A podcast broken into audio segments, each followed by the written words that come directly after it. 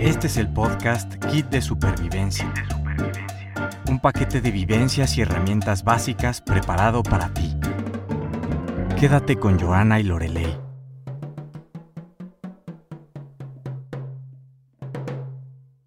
Hola supervivientes, bienvenidos al podcast Kit de Supervivencia. Yo soy Joana. Y yo Lorelei. Muchas gracias por acompañarnos una semana más. Hoy estamos de fiesta celebrando el Día de la Mujer. Bueno, seguimos celebrando, de hecho. Eh, la semana pasada tuvimos aquí un panel de invitadas expertas. Esperamos que les haya gustado el episodio. Entonces, esta semana hablamos de las mujeres de éxito. ¿Cómo han llegado donde están? No importa la definición de éxito. Cada mujer, cada persona, tenemos nuestra definición del éxito. Lo que nos interesa en este episodio es cómo llegaron a ser excelentes en su área y qué sacrificios han tenido que hacer. Hay una cita que dice, el éxito deja pistas.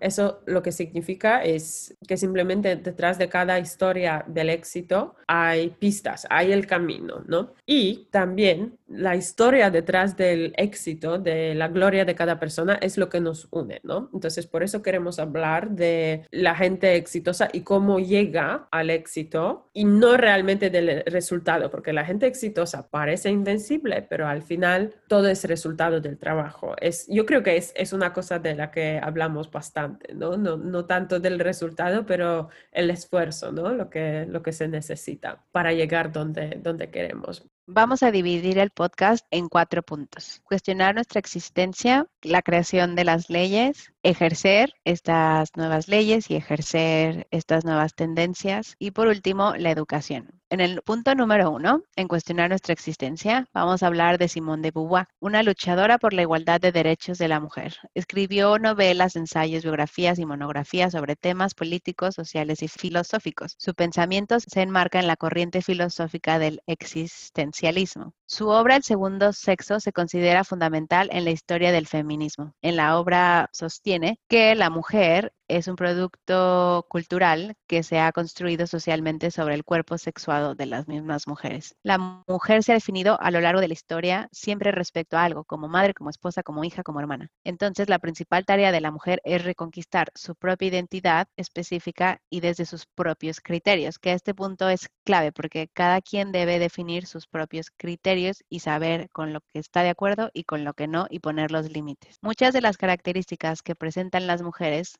no les vienen dadas de su genética, sino de cómo han sido educadas y socializadas. Para Simone de Beauvoir, ser una mujer no es un carácter natural, es el resultado de una historia, ya que ningún destino biológico o psicológico define a la mujer como mujer. Es la historia de la civilización, la que crea el estatus femenino. Entonces nos vamos a adelantar un poco, pero dentro de las recomendaciones de los recursos, vale la pena leer El segundo sexo. Es un libro bastante largo, porque creo que tiene más de mil hojas, lo estoy leyendo en este momento. Pero si alguien quiere ir por la versión corta, también existe la versión corta. Entonces yo creo que te hace reflexionar y en mi caso yo estoy de acuerdo en algo que se plantea que es que se vean a los hombres y a las mujeres simplemente como seres humanos. O sea, no tenemos por qué estar poniendo etiquetas a, cada uno. Entonces a mí eso me gusta mucho y estoy muy de acuerdo. Sí, al final hay base humana. Detrás de todo, todo eso hay base humana, ¿no?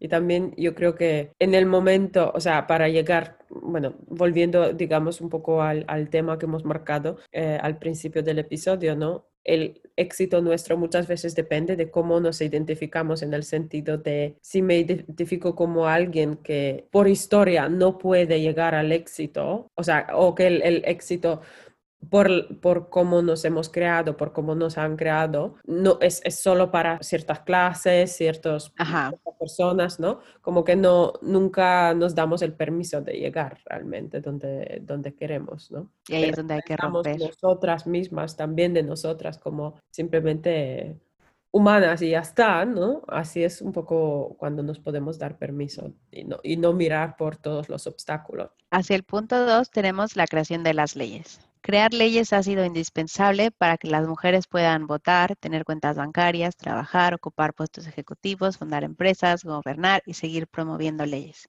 Entonces aquí tenemos un ejemplo que Joana nos va a mencionar. Que es eh, Ruth Bader Ginsburg. Eh, fallecida recientemente. Sí, que mm, me encanta como la, la llamaban RBG, ¿no?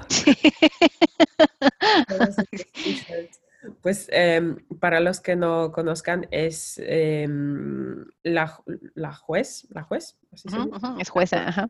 Bueno, era jueza, sí. De Estados Unidos. de la em, Corte Suprema. De la Corte Suprema. Y esta es la, la diferencia muy importante porque es la Corte Suprema que eh, crea la legislación en Estados Unidos, ¿no? Eh, Entonces, Hay un número limitado de jueces de jueces sí que están como en la cabeza.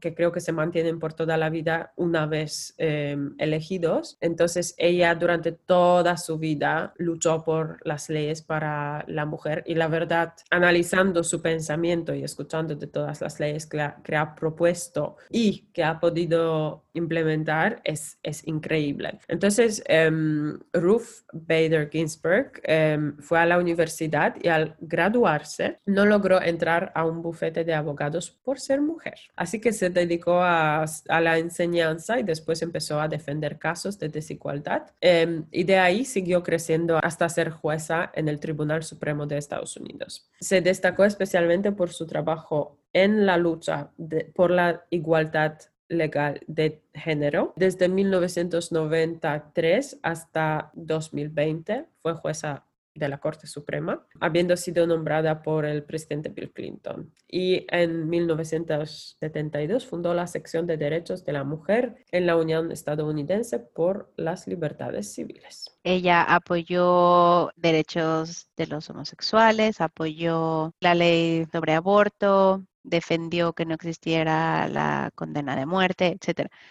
Era opositora de Trump y hay un dato curioso que eh, ella había dicho que quería seguir en la Corte Suprema hasta los 90 años y a los 85, si no me equivoco, estuvo enferma de cáncer, y creo que salió, pero se nombró un nuevo juez y entonces al final ella dijo voy a volver hasta que tenga, hasta que llegue a los 90, pero bueno, falleció le faltaron tres años para llegar a, los 90, pero es, la verdad es que es muy interesante y está la película de On the Basis of Sex, donde pues narran, bueno, cuentan su historia, ¿no? Y la verdad es que es muy interesante ver cómo logró crecer desde las dificultades a las que se enfrentó cuando se graduó, se graduó de Harvard, creo que estuvo en Colombia, estuvo en, universidades de prestigio y, aún así no, logró entrar a un bufete.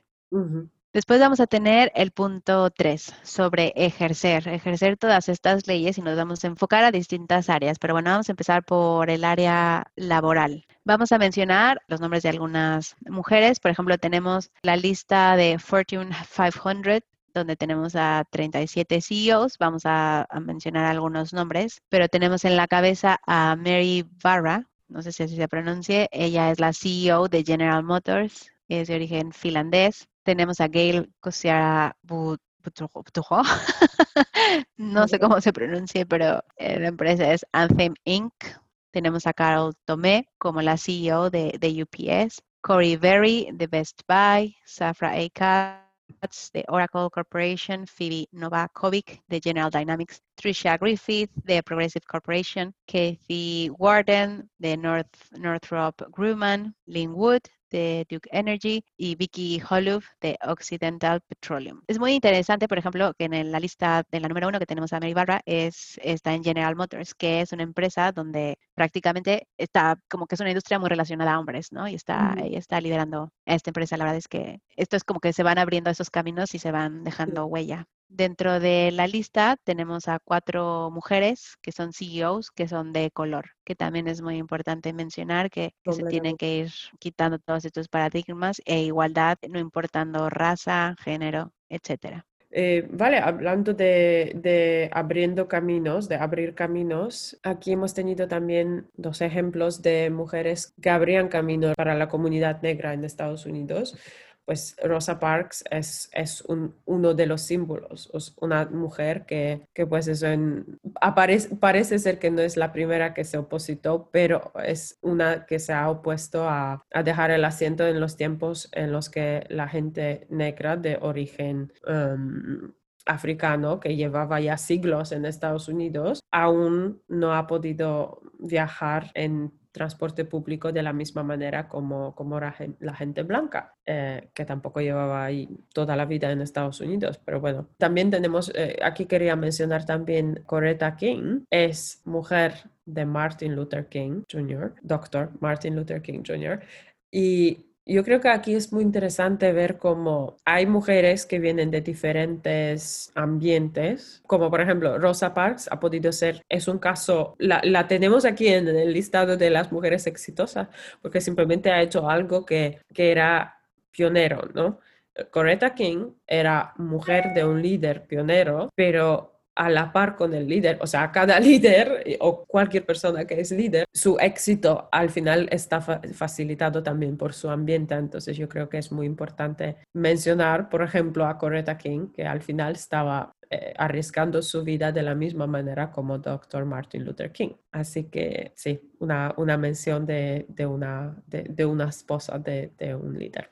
Entonces ahora nos vamos a ir a mujeres eh, de bastante importancia en, de nuestros países. Entonces, por empezar con México, tenemos de la revista Expansión a María Asunción Aramburu Zavala, que siempre sale mencionada, de hecho, eh, en esta lista, la conocemos desde Grupo Modelo y ahora está con Tresalia Capital. María Asunción siempre sale en esta lista porque, bueno, traen eh, toda esta herencia de Grupo Modelo. Y aunque me imagino que ya nació en un, en un entorno bastante privilegiado, no debe haber sido fácil tener que enfrentarse a juntas directivas, a consejos de administración, eh, con muchísimos hombres, ¿no? Entonces debe tener ahí un, eh, un mérito como tal. Y también tenemos a Blanca Treviño, que siempre sale en esta lista, es presidenta y directora general de Softec, que es para temas de tecnología y la verdad es que tiene una gran trayectoria. Entonces yo la recuerdo mucho desde hace muchos años que está en esta lista. Y después nos vamos a la lista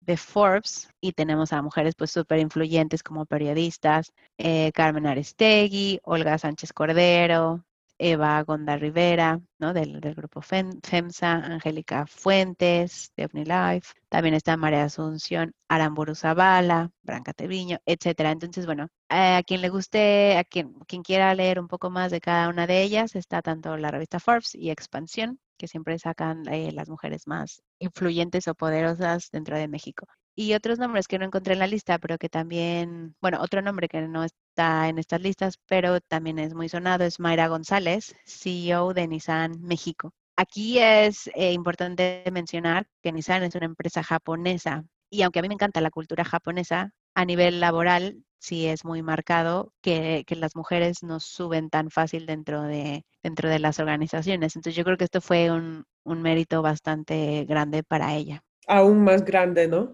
O sea, Ajá.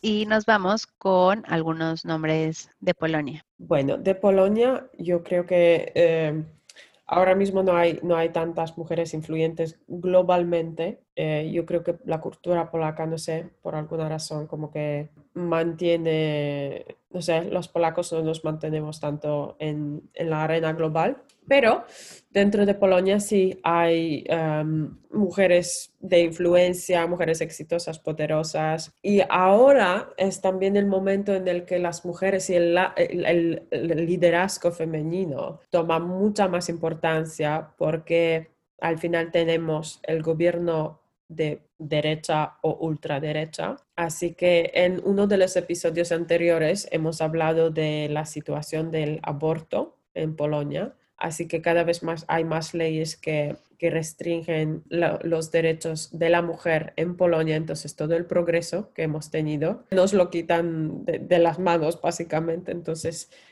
es, yo creo que es aún más importante que se vea a las mujeres juntas y, luchando contra básicamente un gobierno que, que pues eso, que, que, va completamente en contra del progreso. En cuanto a las, eh, el listado de las mujeres eh, más ricas, por ejemplo, ya hablando de otro tema, de más exitosas, más ricas, el éxito sí seguimos eh, como que aquí, digamos, el listado de las más ricas. No, no quiero decir que el éxito es solo el dinero, pero dentro del listado em, quiero mencionar, son nombres, em, algunas de, las mujeres son eh, heredarias de, de, padres más ricos y, y por eso tienen la fortuna, pero tampoco es tan fácil mantener esa fortuna. Mantener la fortuna, claro, o crecerla. Sí, entonces, em, aquí unos ejemplos fuera del listado, por ejemplo, em, hay una em, empresaria que se llama Irena Eris. Ella ha acumulado en, a finales de 2019, ha tenido una fortuna de 600 mil, millones de y son como, ¿qué sería? más de 100 millones de libras. Entonces en dólares, bueno, un poquito más de eso. Y esa mujer simplemente hace muchos años ha empezado a, crear productos eh, dermatológicos, entonces básicamente cosméticos, y ahí sigue, y la verdad que tiene muchísimas líneas de productos muy interesantes, muy innovadores. Y otra em, también, e, esta señora ha estado número 14 de las mujeres más ricas de Polonia. Y el 16, por ejemplo, es una eh, señora que ha hecho eh, que se llama Barbara Inglot y ella ha hecho la línea eh, Inglot también de cosméticos, pero ya son cosméticos de, pintura. Y una cosa aquí, a mí, no sé, estos cosméticos son más famosos en, Europa, pero ahora se hacen más famosos en Europa porque están en los aeropuertos. Entonces, viéndolos como que siempre me, me quedo muy orgullosa. Así que Así que eso. Y sí, no son las mismas fortunas que en Estados Unidos. Em, aquí un dato también que he encontrado en Deloitte, en un informe de Deloitte, que en cuanto a las posiciones de SEO, Polonia como cae por debajo de los estándares de, de lo que se ve en Europa. Entonces, globalmente son 17% de las empresas que tienen mujeres en los consejos de administración. En Polonia es solo 13%, entonces estamos por debajo.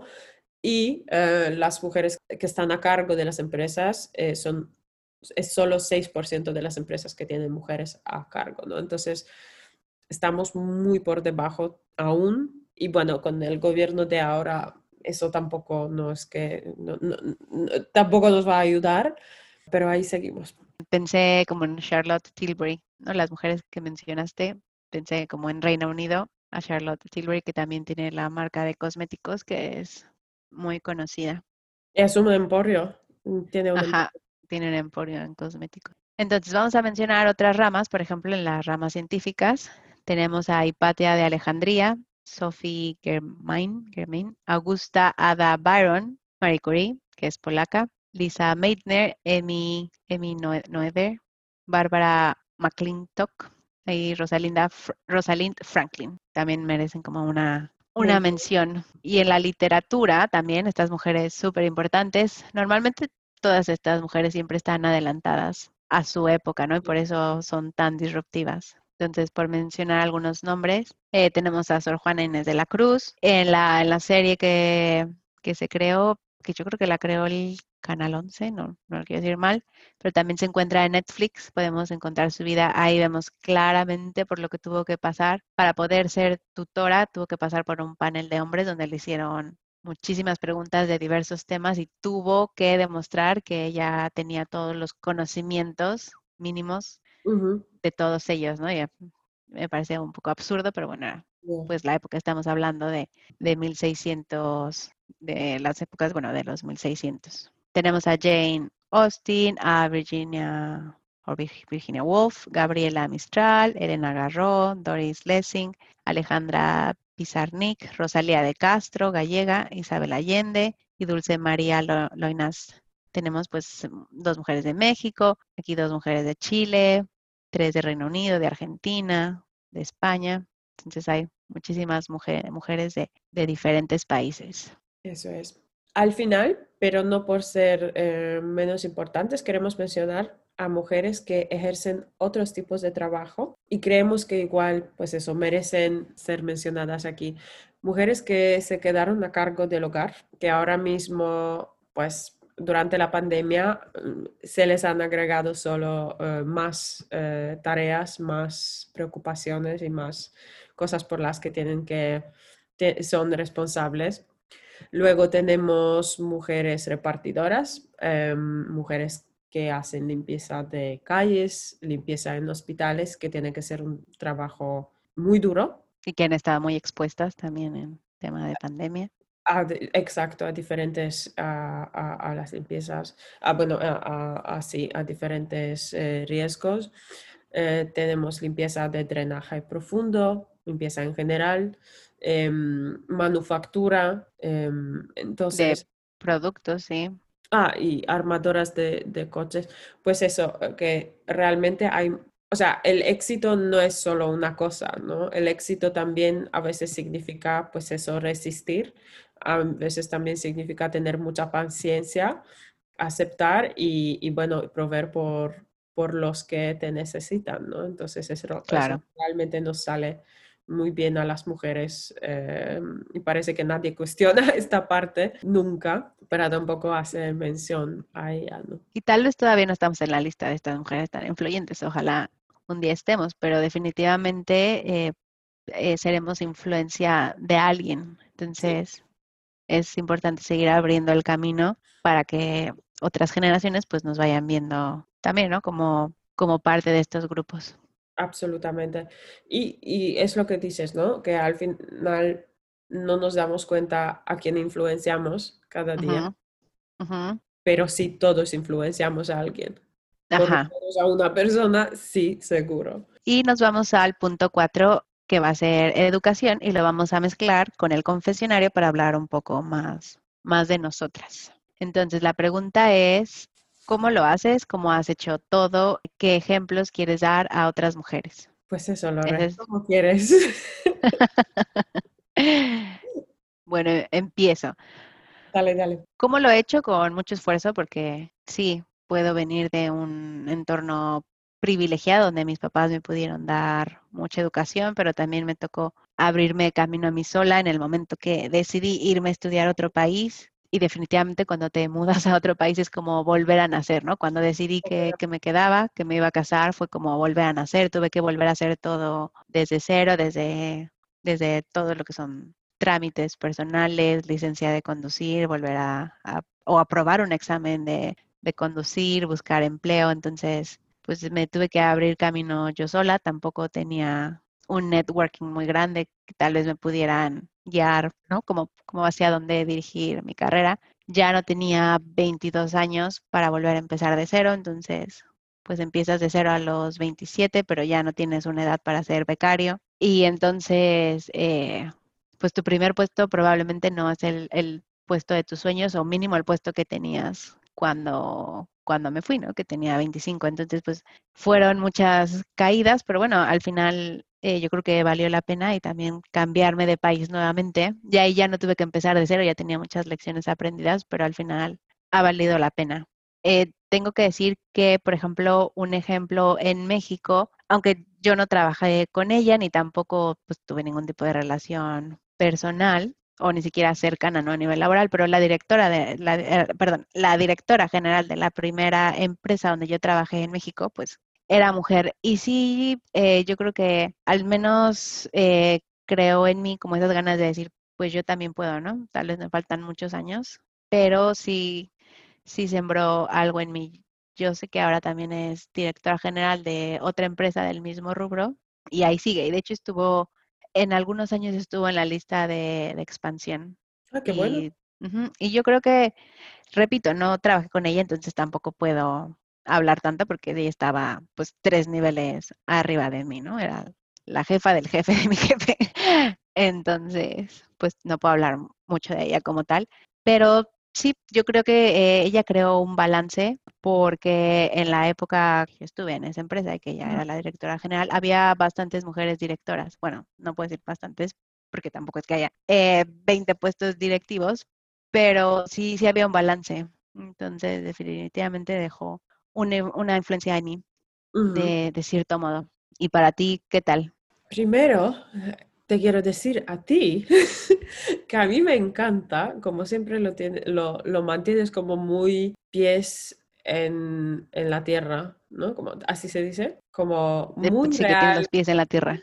Las cosas como son y, y creo que tienes siempre como buena, buena ejecución de, de las ideas, pero también creo como lo mantienes muy real en cuanto al esfuerzo que algo va a costar, ¿no? Entonces sabes exactamente a dónde quieres llegar Y, Y ahí o sea, me, sigues. me encantó, me encantó la conversación que tuvimos, creo, en el podcast, ¿no? Y bueno, y de las miles de conversaciones que tuvimos en, en el coche, en el metro, en tomando café, ¿no? Eh, la conversación de la búsqueda de trabajo, ¿no? Que al final no es mandar tres currículum en, Ajá. un país eh, extranjero, sino es mandar 100 y si hace falta 200, ¿no? Y Entonces, si hace falta siempre, mil, siempre, porque exacto, sí, no es si hace fácil. falta más, ¿no? Entonces siempre, siempre me, como que se me queda grabado esa, esa regla tuya que me encanta. Em, para mí, la verdad que me gustaría, o sea, recientemente como estuve pensando bastante en cuanto a, pues eso, las mujeres que no lo tenían tan fácil al abrir el camino, porque simplemente yo puedo ir ahora a LinkedIn, grabar un vídeo, decir lo que pienso y si Y quiero, vas a ser escuchada, sí. sí, y si quiero eh, oponer al gobierno, decirle al gobierno en Twitter lo que pienso y no me va a pasar nada, o sea, no hay.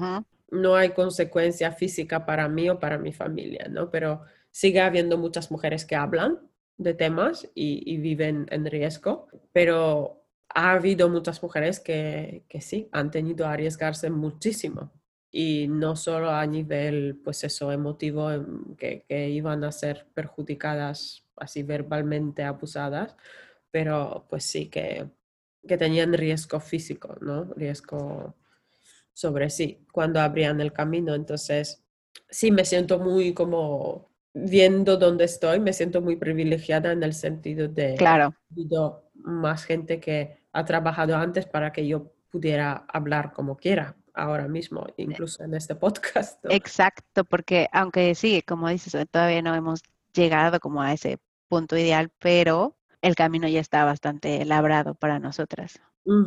Sí. Entonces ya tenemos esa, muchas más libertades y Y, es, y, y yo creo que es, es, es ahora nuestro, como nuestro deber de, de, pues eso, de normalizar que hablemos, de normalizar que seamos directoras, de normalizar que seamos ambiciosas, ¿no? De normalizar también que nuestros mm, maridos, esposos o quien sea, pues eh, haya podido, que, que puedan simplemente pasar el tiempo con los niños, ¿no?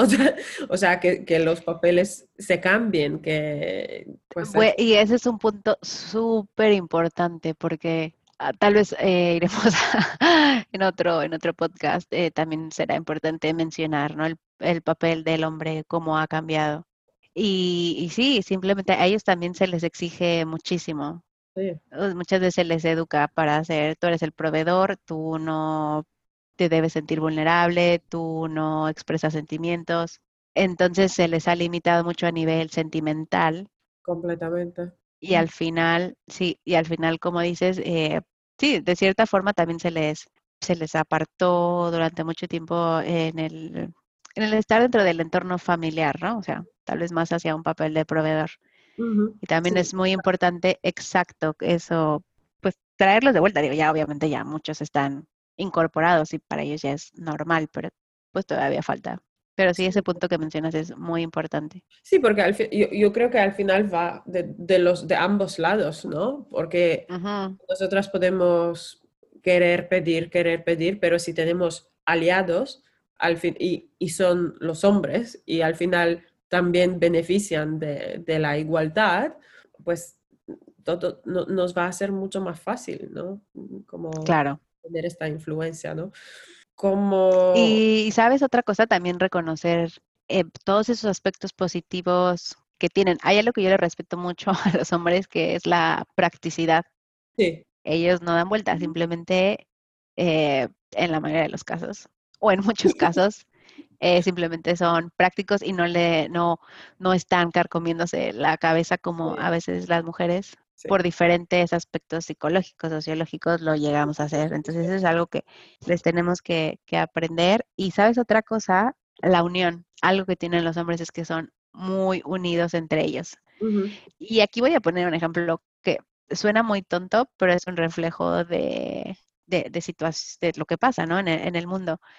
Y no sé si te has fijado que en los reality shows, en general, en todos estos donde van hombres y mujeres y pues la fiesta, no sé, que ahora no me vienen ejemplos, pero bueno, en muchos de estos realities los hombres se llevan súper bien y generan círculos de amistad, generan vínculos y las mujeres siempre hay pelea. Sí. ¿No? O sea, a veces como que sí, los hombres se pelean, pero al final como se vuelven a unir de verdad, tienen que llevarse muy, muy, muy, muy mal para que no, para que no se toleren, pero que entre mujeres se crea como un conflicto mucho más rápido y además es como fuego y que no se, no se toleran, se hacen grupos.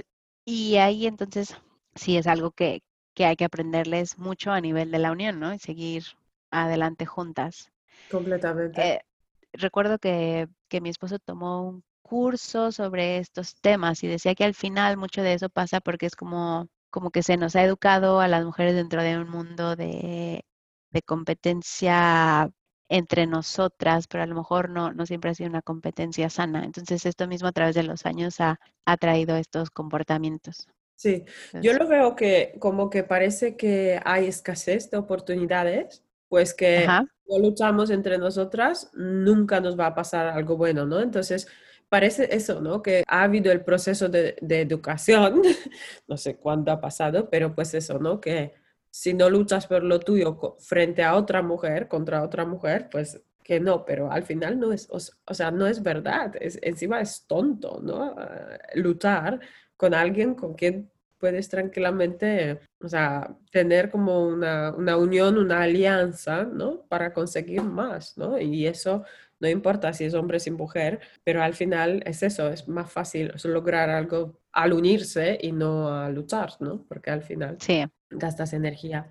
Y pues eso, yo creo que lograr cualquier cosa como mujeres definitivamente tienes que tener mucha paciencia y acostumbrarse a, pues eso, a que acostumbrarse primero a escuchar mucho no, a decir mucho no. sí, sí, sí, poner límites, claro, poner límites a... Y, y eso que si escuchas no, que no necesariamente va a ser personal, ¿no? Exacto. Y no, eso, Ajá. no tomarse las cosas tan personalmente, porque yo creo que también como que hay este estereotipo que dice que somos muy emotivas, emocionales. sí, sí, sí.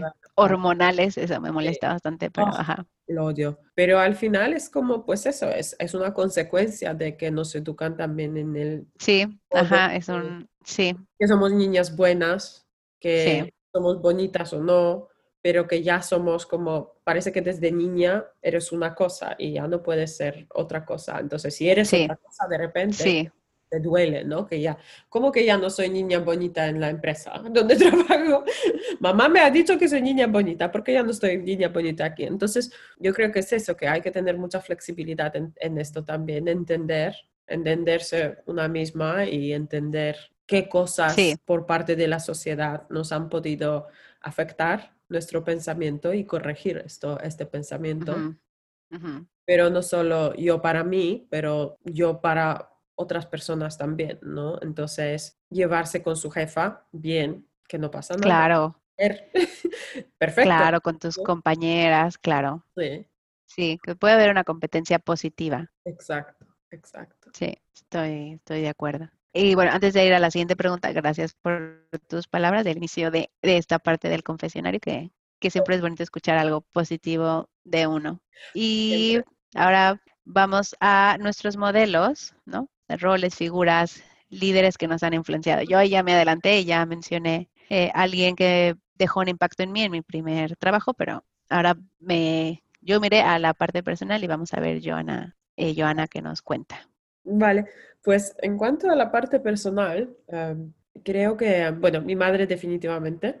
Ujú. Nos, es, es muy gracioso, pero mi madre, cuando, cuando nacimos yo y mi hermano, mi madre sí que estuvo de baja, pero luego mi padre también. Ajá. Entonces, eh, en los años 80 no era tan, tan Sí, como común, ¿no?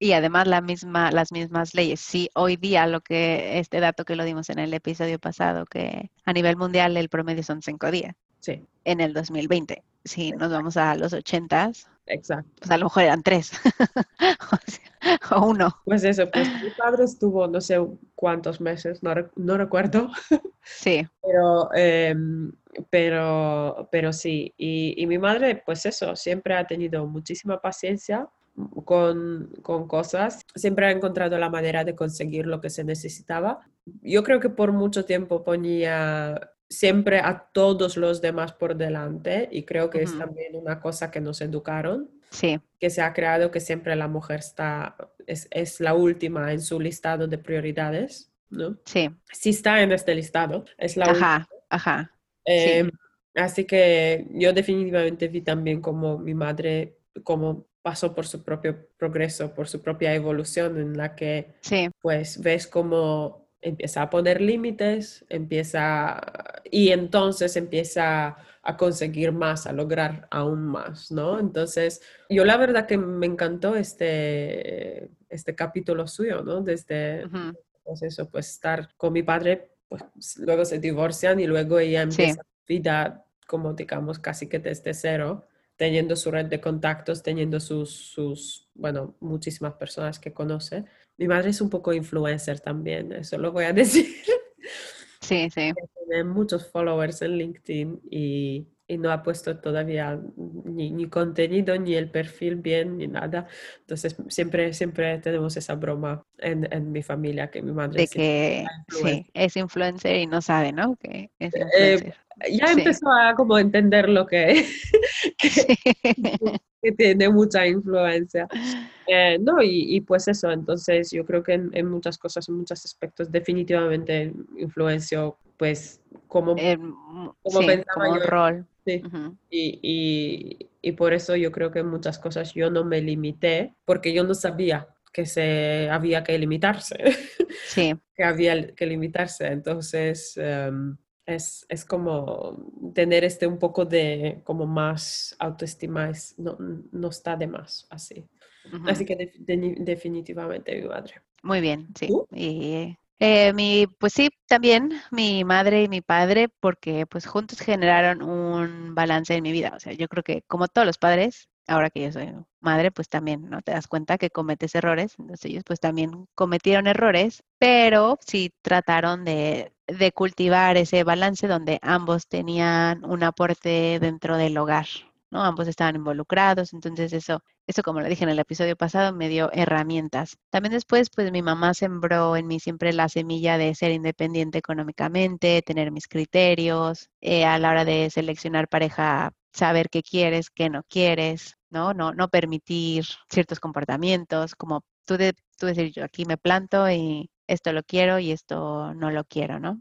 Otro, otro punto que también me, me inspiró a mi mamá fue el no depender de la pareja y ver que tu pareja es un compañero de vida, ¿no? O sea, vas juntos de la mano y entonces, al final, por ejemplo, para mí ser la profesional que hoy soy también tiene mucha influencia de mi pareja, o sea, de mi esposo, porque si no, él no estuviera involucrado en nuestro hogar como lo está, yo probablemente eh, podría desarrollar menos a nivel laboral, por tiempo, etcétera. Entonces, hemos logrado ser un equipo donde está balanceado y a lo mejor los dos a veces sacrificamos, pero las oportunidades llegan para los dos. No es que brille más uno o brille más otro. Obviamente, pues sí, él gana más porque tiene siete años más de experiencia laboral, pues, por lo tanto, pues ha crecido en esos años, ¿no?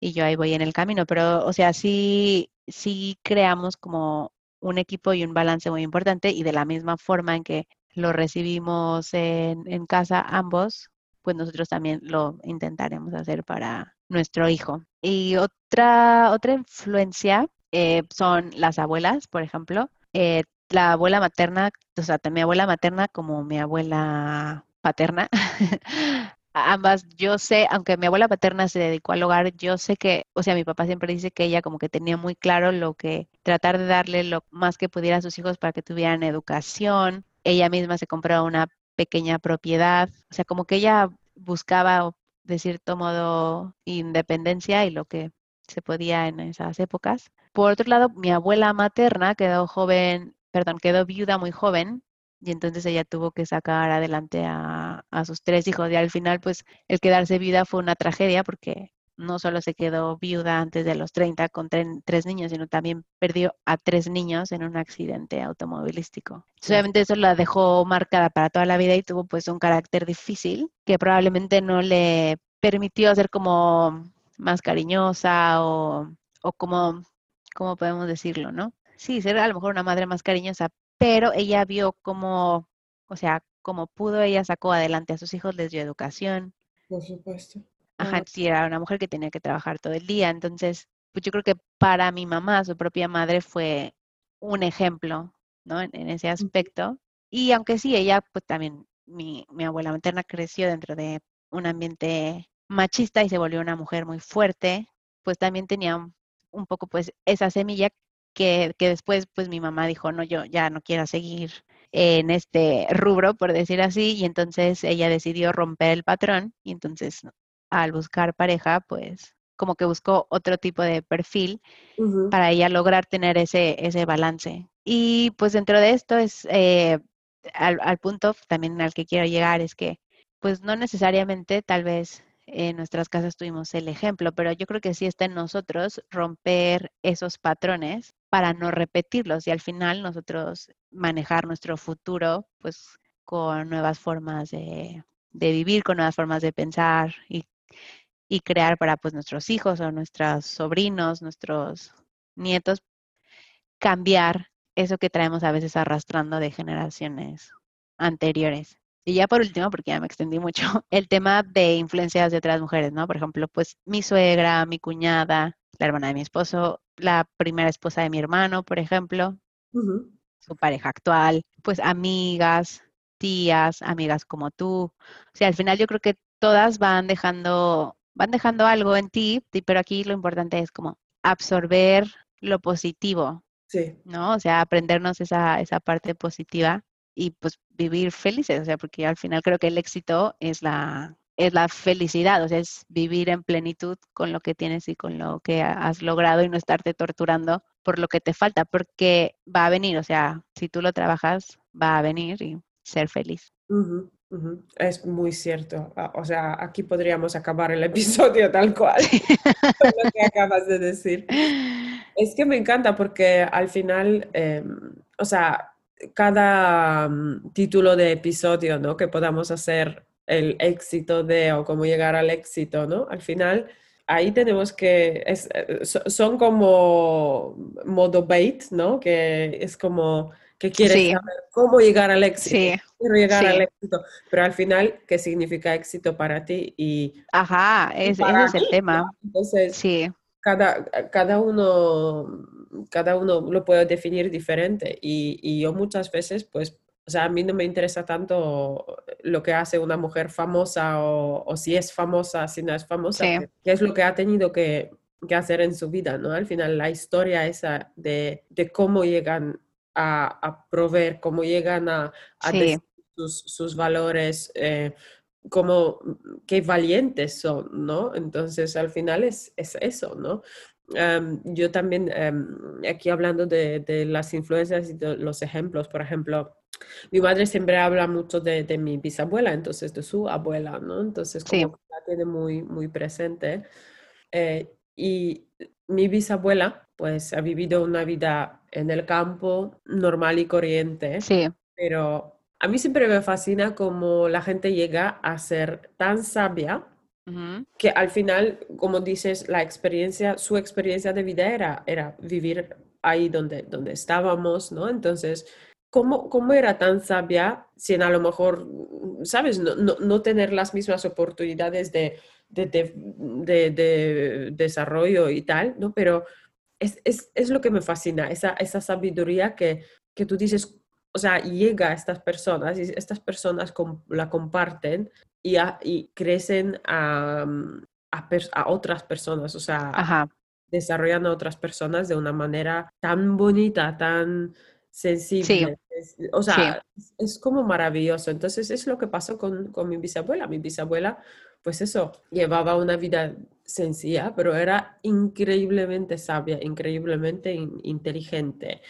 Uh -huh. Sabía, o sea, tenía una paciencia increíble, sabía cuándo discutir, cuándo no entrar en una conversación, ¿no? Entonces, es algo maravilloso. Y bueno, aquí hablando de la valentía, durante la guerra y después de la guerra, pues eh, lo que hizo ella en el sótano de su casa, pues eh, básicamente es héroe porque en, sus, en, el sótano de su casa pues mantuvo a una familia judía. Uh -huh. Entonces, arriesgándose su vida, la vida de su, de su familia también, pues al final salvó personas, ¿no? Entonces, claro. Estas personas después de la guerra pudieron volver a, creo que volvieron a Israel como en 46, en el año 46. Y probablemente nunca se volvieron a ver, No, no sé. pero dejó, permitió que esas vidas siguieran, ¿no? Y que, Y toda- todas las familias ahora mismo, o sea, puede haber cientos de personas que realmente, gracias a ese claro, incidente, ¿no? O sea, se, se mantienen. Entonces, a mí esa valentía, esa, esa cosa de la que a lo mejor nunca, nunca vamos a hablar normalmente, nunca se sabría. No va a estar en libros, no va a haber fama, no va a haber un... claro, claro, claro, y además estaban rompiendo las leyes, ¿no? Es como si hoy ya te dicen, tienes que romper estas leyes y tu vida está en peligro y la de tu familia y vas a ir a la cárcel, te puedes morir, etcétera. Pero Y aún así lo hicieron sí. por salvar, ¿no? Pues, por salvar a otros seres humanos. Exacto, exacto. Entonces, sabes, yo, yo como que, pues eso, me, me fascina muchísimo esa, esa sabiduría. Y ese, ese temple valentía Sí, que mostraron, claro, y como dices, no, pues no van a ser gente famosa, pero bueno, al final dejaron una huella, ¿no? Muy sí, importante, pues porque otras familias siguieron surgiendo a partir de la acción efectivamente, efectivamente, que ella hizo. sí.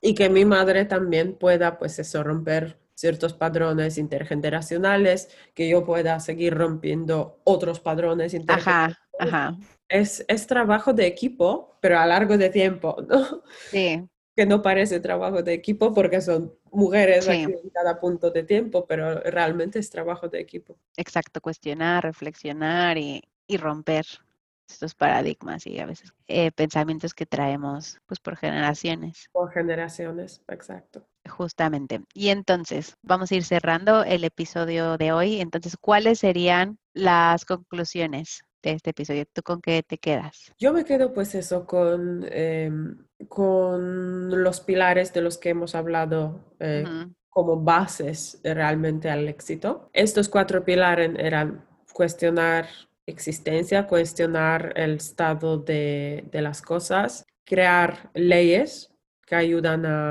al empoderamiento, ejercer, implementar y luego em, educar, educarse, ¿no? Entonces la educación, hablamos mucho de la educación en muchos, muchos episodios. Así que yo me quedo con, con eso, que hay estos cuatro pilares, pero también hay, em, pues eso, esto es trabajo de equipo, ¿no? Al final éxito es de equipo. eh, sí, Entonces nuestro empoderamiento seguro que también va a ser trabajo de equipo, pero mientras tanto tenemos que pues eso, romper padrones e intentar encontrar esta valentía para pues eso, no tanto solo para nosotras, pero para las generaciones que vienen. sí, yo agregaría eh, también, como lo mencioné antes, pues ser esponjas de las cosas positivas que vemos de, de otras mujeres y también de los hombres, ¿no? ¿Por qué no? Si hay algo que pueda generar un impacto, eh, ser esponjas y, y hacer como para que tú mejores cada día para ti, para que a ti te guste lo que ves en el espejo, para que a ti te guste cómo piensas, para que estés contento. O sea, pues no, no, no, hace 10 años o 15 años no éramos las mismas personas, ¿no? Pero ahí es el, el chiste que, eh, que los seres humanos nos vayamos transformando hacia un lado positivo. Y si hubo algo que como que en tu pasado pues no te gustó, pues eh, no va a definir tu futuro. Mencionamos mucho esta frase, pero definitivamente pues el pasado atrás quedó y está en ti cambiarlo, romper patrones, que lo decimos mucho, y, y bueno, y hacer cosas diferentes para cambiar esos resultados. Eso es. Muy bien, pues muchas gracias por estar con nosotras una semana más, queridos supervivientes. Si te gusta nuestro podcast, por favor dale follow y compártelo. Si nos quieres proponer algún tema o quieres ser un experto invitado, déjanos un mensaje en nuestras redes sociales. Bye bye. Seguimos la próxima semana con otro tema. Sigue a Kit de Supervivencia en Instagram, en arroba kitdesupervivencia.jl.